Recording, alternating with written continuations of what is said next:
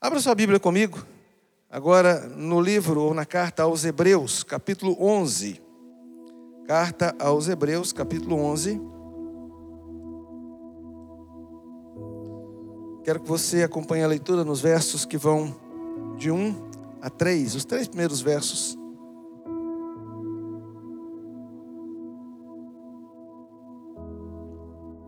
Hebreus capítulo 11, versículos 1, 2 e 3. Queria que você lesse comigo. Vamos ler em uníssono, numa só voz, mesmo sentado como você está. Leiamos juntos esse texto. Ora, a fé é a certeza de coisas que se esperam, a convicção de fatos que se não veem.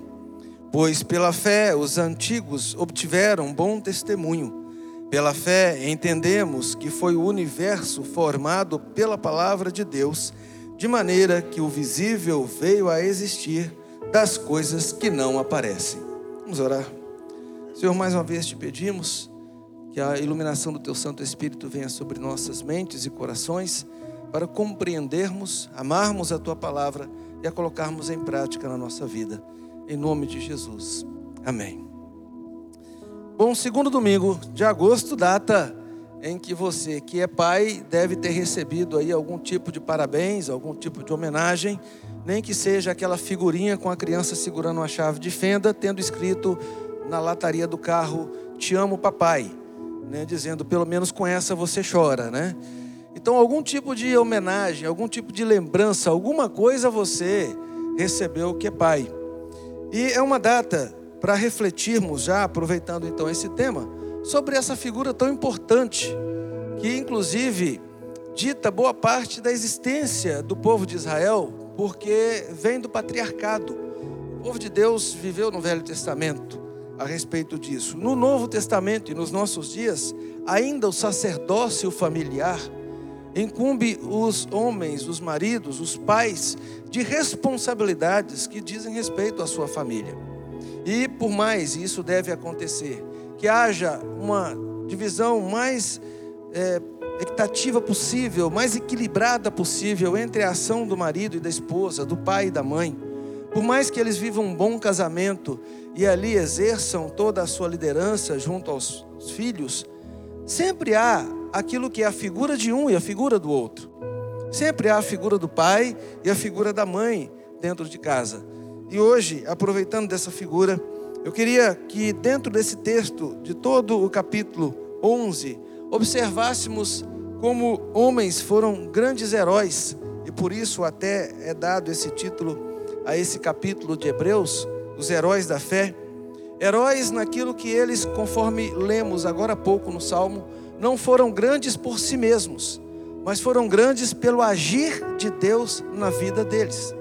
Foram grandes naquilo em que, na vida deles, podemos ver que creram no Senhor e o Senhor operou através deles é aquilo que nós esperamos aconteça também com os pais.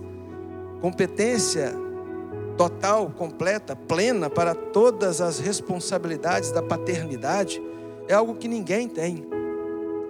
Assemelhar-se a Deus enquanto pai é algo que fica além do nosso alcance. Mas vermos exemplos de homens que pecadores e falhos como nós, pela fé, como instrumentalidade do Espírito Santo, abençoaram seus filhos, suas famílias e até o povo de Deus como um todo, nos faz refletir sobre algumas atitudes que devem acontecer e devem estar presentes nas nossas vidas. E observará você também que não só aqueles que são pais, mas que ao final de contas são ações, são práticas que devem fazer parte das vidas de todos nós de um modo geral.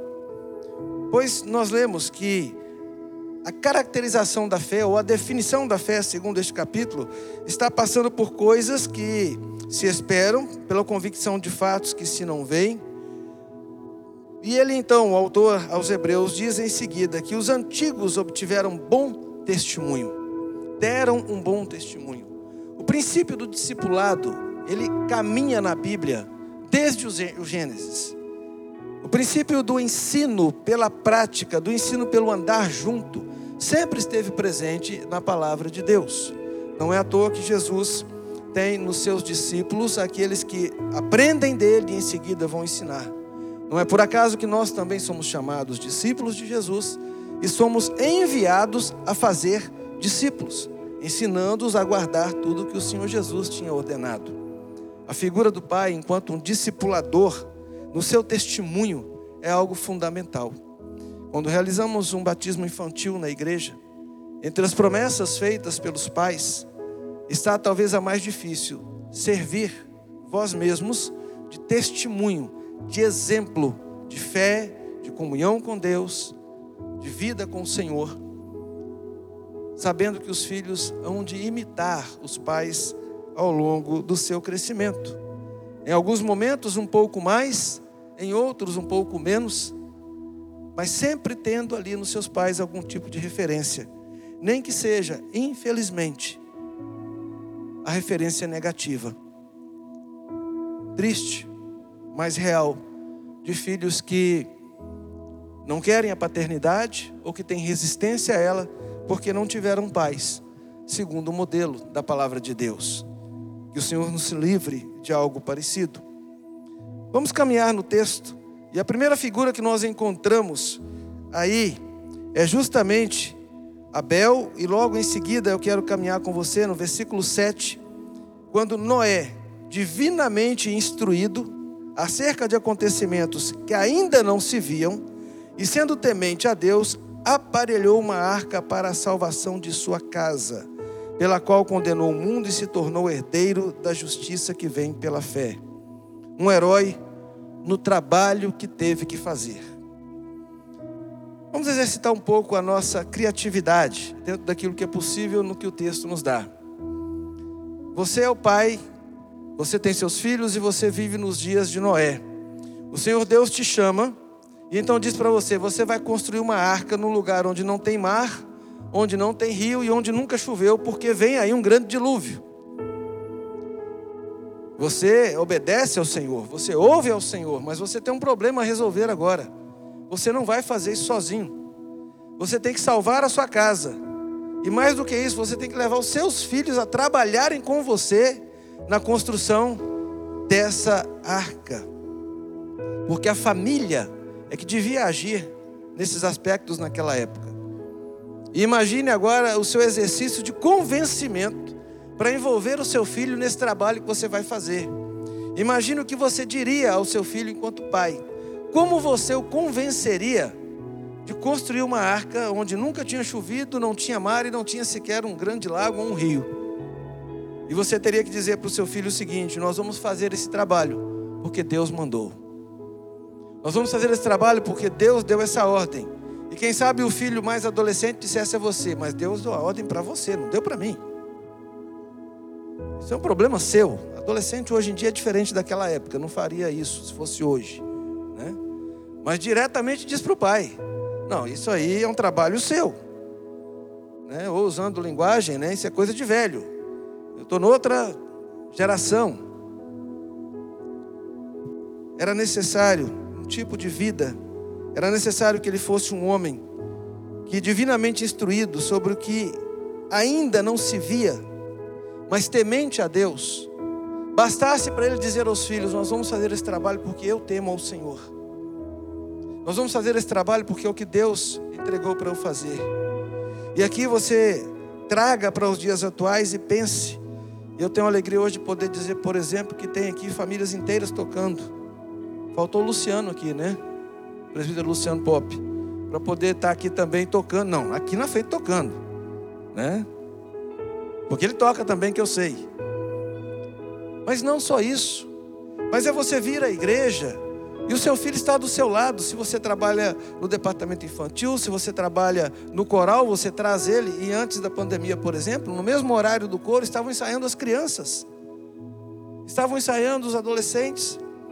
É você trazer o seu filho e mostrar para ele que trabalhar na igreja, servir ao Senhor na igreja, é um grande privilégio. E ele quer servir na igreja porque ele vê você que é pai fazendo isso.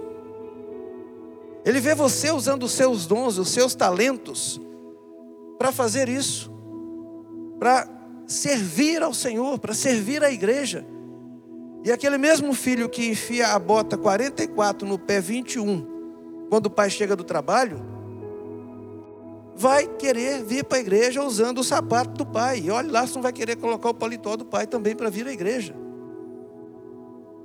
E vai querer imitar atos, gestos que o pai pratica. Porque vê nele um exemplo do trabalho ao Senhor, do serviço ao Senhor. Vê nele que o pai tem alegria quando ouve que está na hora de ir à casa do Senhor.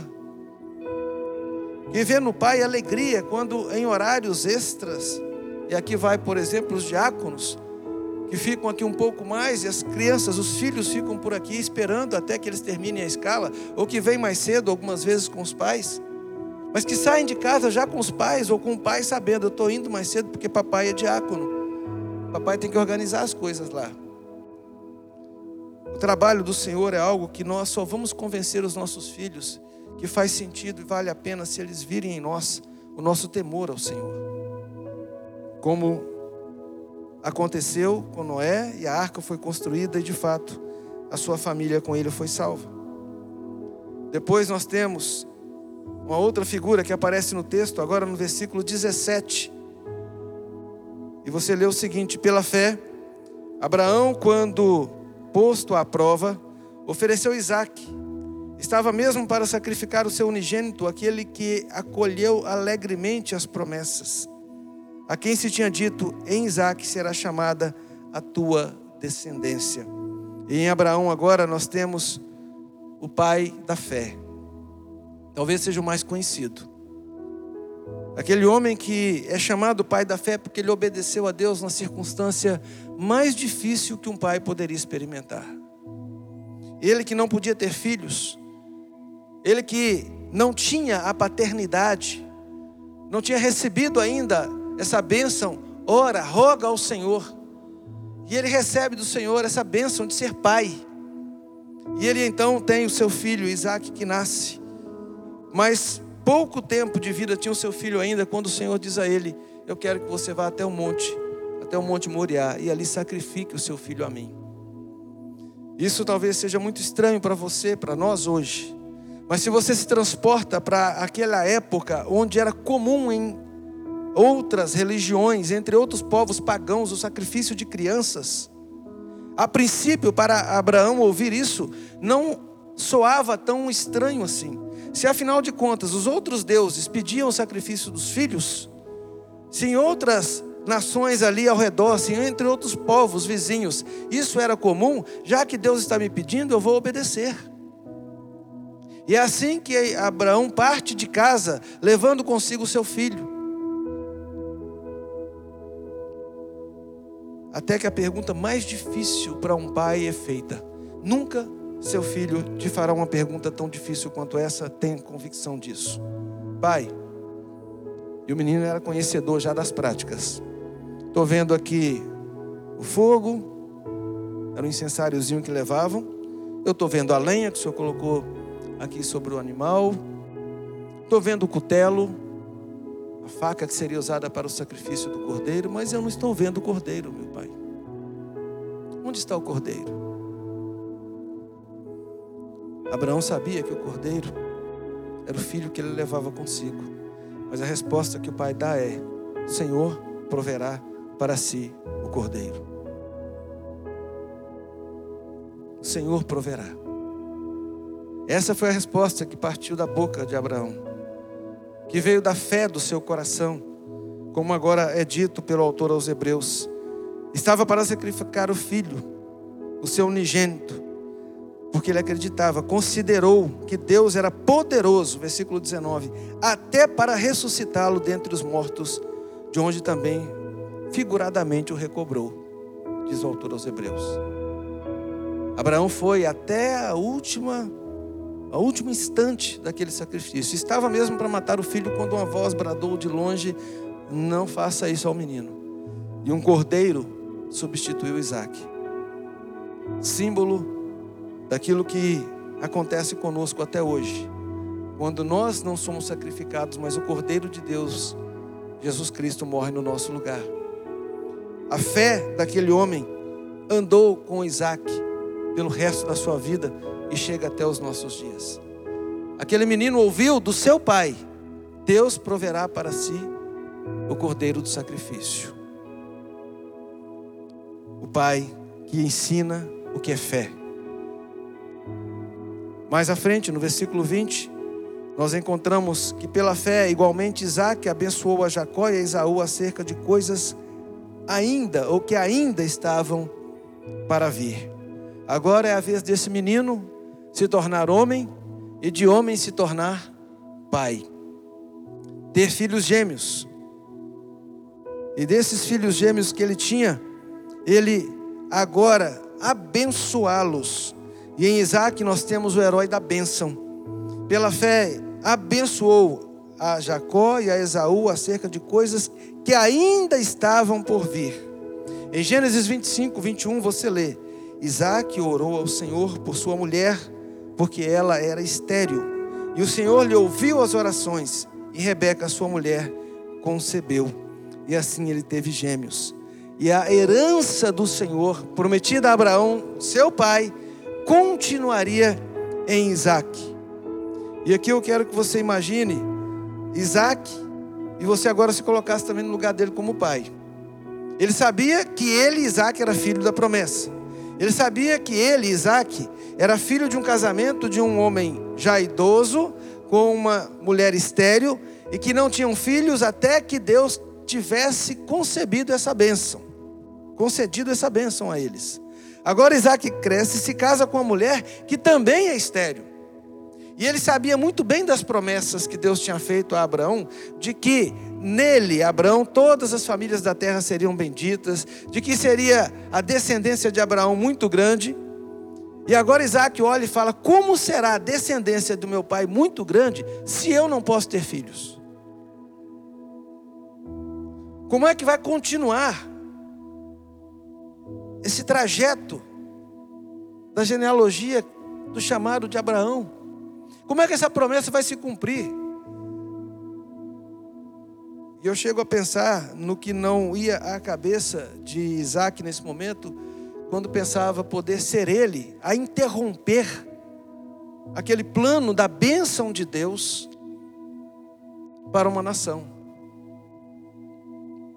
Mas como pai, e agora nós o chamamos de herói da bênção, ele tem os dois filhos porque ele orou ao Senhor e Deus concedeu a ele que tivesse da sua mulher Rebeca os dois filhos e ele os abençoa. E na bênção que ele tinha recebido, ele agora é bênção para os seus filhos, para que continuasse aquilo que o Senhor Deus havia prometido. Uma grande responsabilidade para nós pais, no trabalho, na fé e na bênção. De abençoarmos os nossos filhos para que eles continuem a aliança do Senhor sobre a terra. Uma vez eu conversava com um casal que dizia para mim, pastor, como ter filhos num mundo como esse? Muito difícil. Há aqueles até que pensam que não vale a pena ter filhos, porque afinal eles vão crescer e vão ser contaminados por esse mundo. Eles vão crescer e vão ser influenciados pelas coisas deste mundo. Eles vão crescer e vão se envolver nas coisas deste mundo. E então eu tenho que dizer para eles e para você: não, você não tem filho para ser contaminado, você tem filho para fazer diferença nesse mundo. Você tem filho para continuar a aliança do Senhor. O servo de Deus, quando tem um filho, quando tem uma filha, ele está colocando na sociedade alguém que vai fazer diferença, que vai pregar o Evangelho, que vai ser um profissional correto, que vai fazer diferente do que esse mundo faz, porque esse pai sabe que é responsável pela formação desse filho, e ele que recebeu a bênção do Senhor e batiza o seu filho e a bênção dos pais dos filhos, ele vai então conduzir essa criança para ela crescer e fazer diferença na sociedade, não ser influenciada por ela. Ele vai educar esses filhos nos caminhos do Senhor, ele vai ensiná-los os caminhos do Senhor. Ele vai ensinar que Deus, como está escrito aqui no começo, é criador e que trouxe à existência tudo o que existe do nada, daquilo que não aparece. Ele vai ensinar da fé de Abraão, ele vai ensinar do trabalho de Noé, ele vai ensinar da aliança de Deus e da bênção que é isso. E o seu filho vai, a sua filha, eles irão continuar essa herança, como fez Isaac com Jacó e Esaú. E é interessante vermos que até hoje o povo de Deus é conhecido como Israel. que é o outro nome dado a Jacó. Não é o povo de Abraão, não é o povo de Isaac, mas você conhece como o povo de Israel. Jacó, esse filho, vai ser o herói da profecia. Versículo 21. Pela fé, Jacó, quando estava para morrer, abençoou cada um dos seus filhos e cada um dos filhos de José, e apoiado sobre a extremidade do seu bordão, adorou. E a profecia que havia sido feita a Abraão, a promessa que havia sido dada a ele: em ti serão benditas todas as famílias da terra. A sua geração será incontável como as estrelas dos céus ou como os grãos de areia no mar. Agora vão se desdobrar em tribos que são as tribos de Israel. E antes de morrer, ele abençoou aos filhos de José, que eram os dois que eram netos e não só filhos. E dali, da descendência de Jacó, nós temos todo o povo de Deus, as doze tribos de Israel que vão deixar mais tarde o Egito, que vão tomar posse da terra prometida, que vão crescer naquele lugar, que vão ser o povo de onde nasceria o Senhor Jesus Cristo. A responsabilidade de um pai que tinha na profecia feita aquilo que seria cumprido ao longo dos anos na história. Disse Jacó a todos os que com ele estavam: Lançai fora os deuses estranhos que há no vosso meio, purificai-vos e mudai as vossas vestes.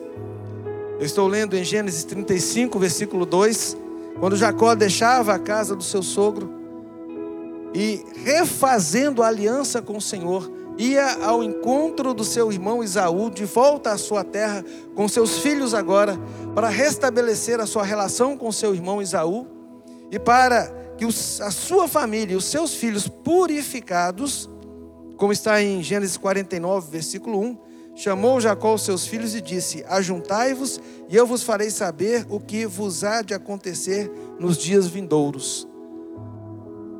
A profecia do Senhor que foi dada a Abraão, que passou para o avô, Isaac, que chegou para mim, agora passa para vocês. E vocês continuarão crendo nessa profecia e vivendo para ela. Em Hebreus 11, versículo 22, pela fé, José, próximo do seu fim, fez menção do êxodo dos filhos de Israel, bem como deu ordens quanto aos seus próprios ossos. E José será o exemplo de fidelidade aquele que viveu tantas dificuldades com seus irmãos, que foi vendido como escravo, que habitou no Egito como um escravo, depois como um presidiário, como um condenado, até chegar ao palácio.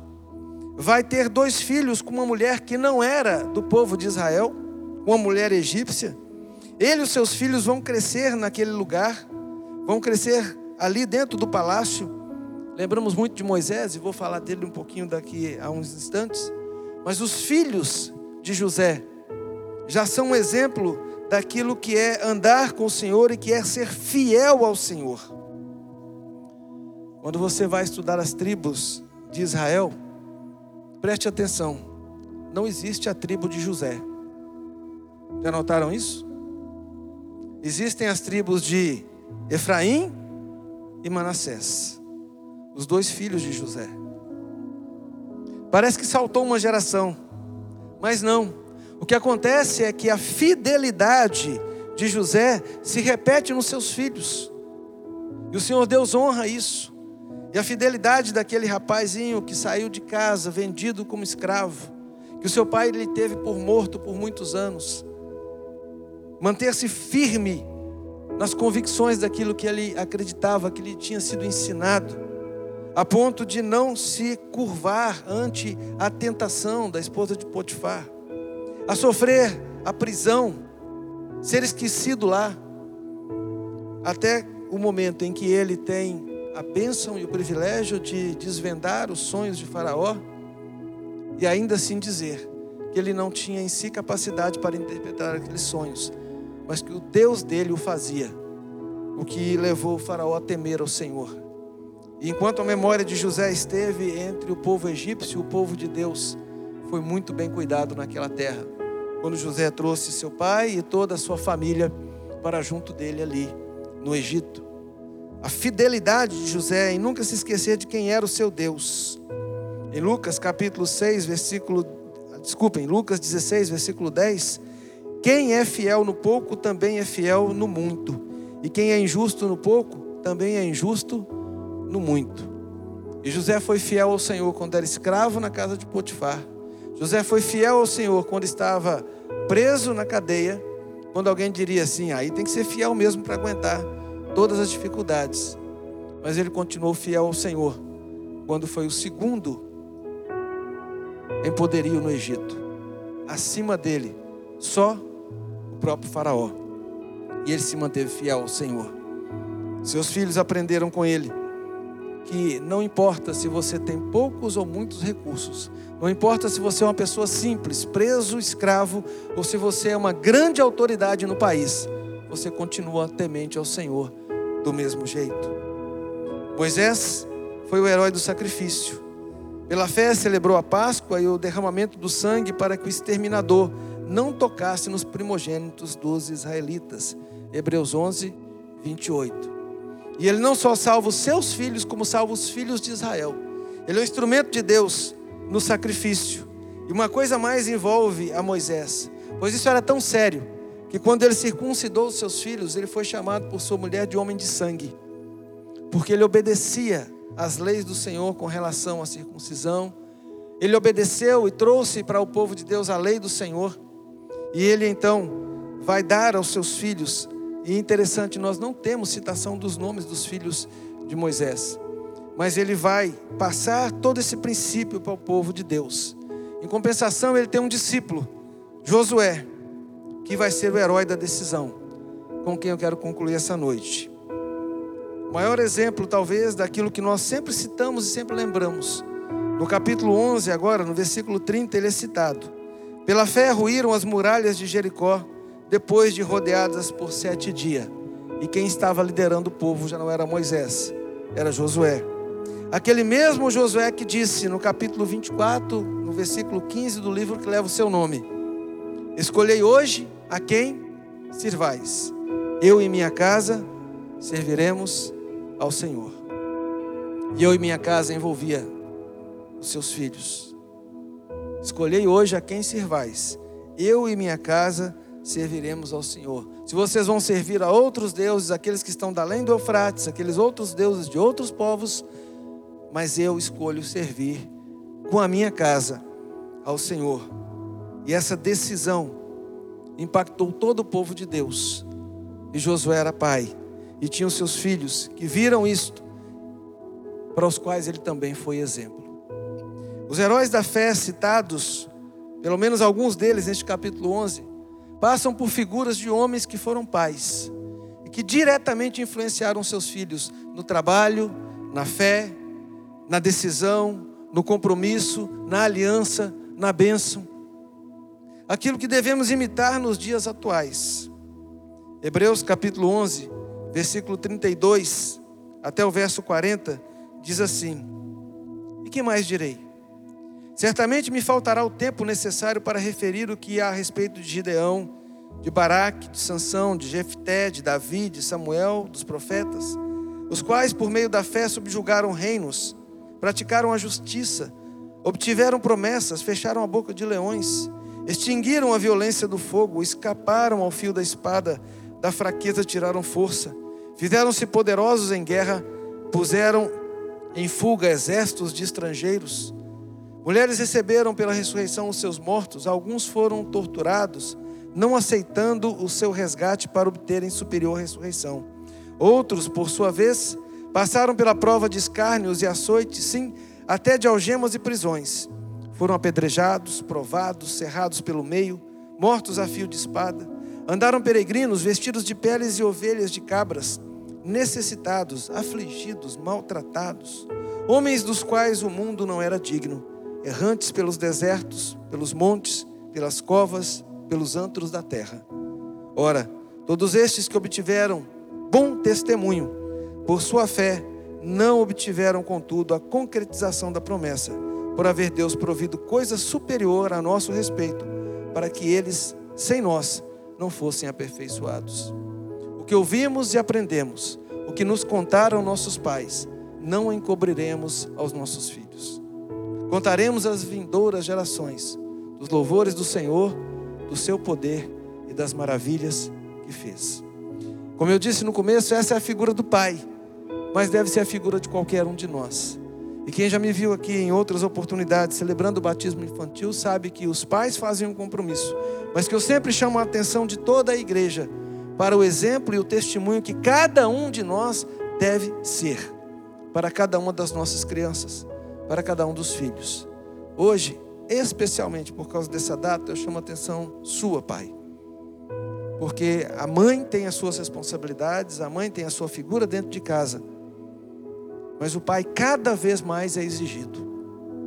E há quem pudesse dizer, pastor, houve tempos em que o pai era o patriarca, a autoridade da casa. Hoje são outros tempos, pastor. Eu digo, sim. São tempos em que o pai tem mais participação, ou poderia ter mais participação, porque naquela época o pai saía para trabalhar e a mãe ficava em casa sozinha e quase que só era modelo para o filho. O pai era o modelo que abastecia a casa, que chegava e que era o forte e que protegia. Hoje, o pai é modelo para lavar a panela também. Hoje, o pai é modelo para ser carinhoso com a esposa, para os filhos crescerem vendo que é um casal onde o homem ainda que seja autoridade da casa, nem por isso é aquele mandão lá de trás que fazia da esposa qualquer coisa, mas que a trata com respeito e com carinho. Se tem filhas moças, como eu tive duas e não tive filho rapaz, vai ensinar a elas que, assim como o pai trata a esposa, a mãe delas, elas devem procurar um rapaz que cuide delas também. Vai ensinar os filhos homens, para aqueles que as têm, que do jeito que você, pai, cuida da sua esposa, o seu filho, quando se casar com a filha de alguém, vai fazer da mesma maneira. E dessa forma, a sua obediência ao Senhor, o seu testemunho, a sua fé, o seu trabalho vão ser modelo para o seu filho. E não permita que só a sua esposa seja referência para o seu filho. Não abra mão daquilo que é seu, de direito e de obrigação enquanto pai. Não abra mão de ser aquela figura que protege. Não abra mão daquela figura que toma as decisões quando tem que tomar enquanto marido, enquanto pai. Não deixe que as esposas, que as mães sofram sozinhas na lida com os filhos. Que os eduquem sozinhos. Que os ensine a ler sozinhos. Que leia a Bíblia com eles, só elas, ou que só elas orem com eles. Nós, desta geração que estamos vivendo, você que está aí mais ainda caminhando na paternidade, tem mais ainda oportunidade do que tiveram gerações anteriores. Quando o pai não podia se emocionar perto dos filhos, quando o pai não podia demonstrar dificuldades perto dos filhos, não podia demonstrar medo. Já que podemos hoje demonstrar tudo isso, quer dizer que nós podemos ser exemplos ainda melhores para os nossos filhos. Que Deus nos abençoe que a luz destes que aqui foram citados, se nós não estivermos em nenhuma galeria da fé, da Bíblia ou de qualquer lugar, que pelo menos nunca deixemos de ser os heróis da fé dos nossos filhos. Que nunca deixemos de ser as referências que eles precisam em vida com Deus, temor a Deus, obediência ao Senhor, fé, fidelidade, como foram esses personagens sobre os quais nós nesta noite lemos um pouco e ouvimos um pouco à luz da palavra do Senhor. Eu peço a Deus que, como a mim, homem, pai, Deus também te abençoe. Você que é pai, você que já é avô, que já está aí na segunda fase da paternidade, você que sonha em ser pai, aqueles que estão aguardando a chegada do primeiro ou do segundo, como o pastor Rafael que está aí né, na reta final, caminhando para a chegada do segundo bebê e outros da nossa igreja. Deus abençoe a nós enquanto pais, para que nós sejamos de fato essas pessoas à luz da palavra do Senhor. Vamos orar. Deus, muito obrigado porque paternidade é uma bênção, uma dádiva do Senhor. Esses homens que constam dessa relação do livro de Hebreus são homens que tinham suas lutas, suas dificuldades, suas falhas, suas limitações, como nós, mas que foram usados por Ti para abençoar o povo, abençoar os seus filhos. Foram referências, ó Pai, para os seus filhos, e nós te pedimos que assim também sejamos nós. E como eles A aliança do Senhor foi mantida também através de nós, com os nossos filhos. A aliança do Senhor continue, seja promulgada, seja anunciada às pessoas, ó Deus, em nome do nosso Salvador. Que tenhamos filhos para a tua glória, filhos para fazer diferença na sociedade, filhos para proclamarem a tua existência, a tua soberania, o teu senhorio. Filhos, ó Pai, para serem grandes profissionais na sociedade, não só na competência técnica, mas na vida, no amor, na valorização das pessoas, naquilo que fizerem. Abençoa, Senhor, a nossa igreja, abençoa os pais nesta noite, nós te pedimos, em nome de Jesus.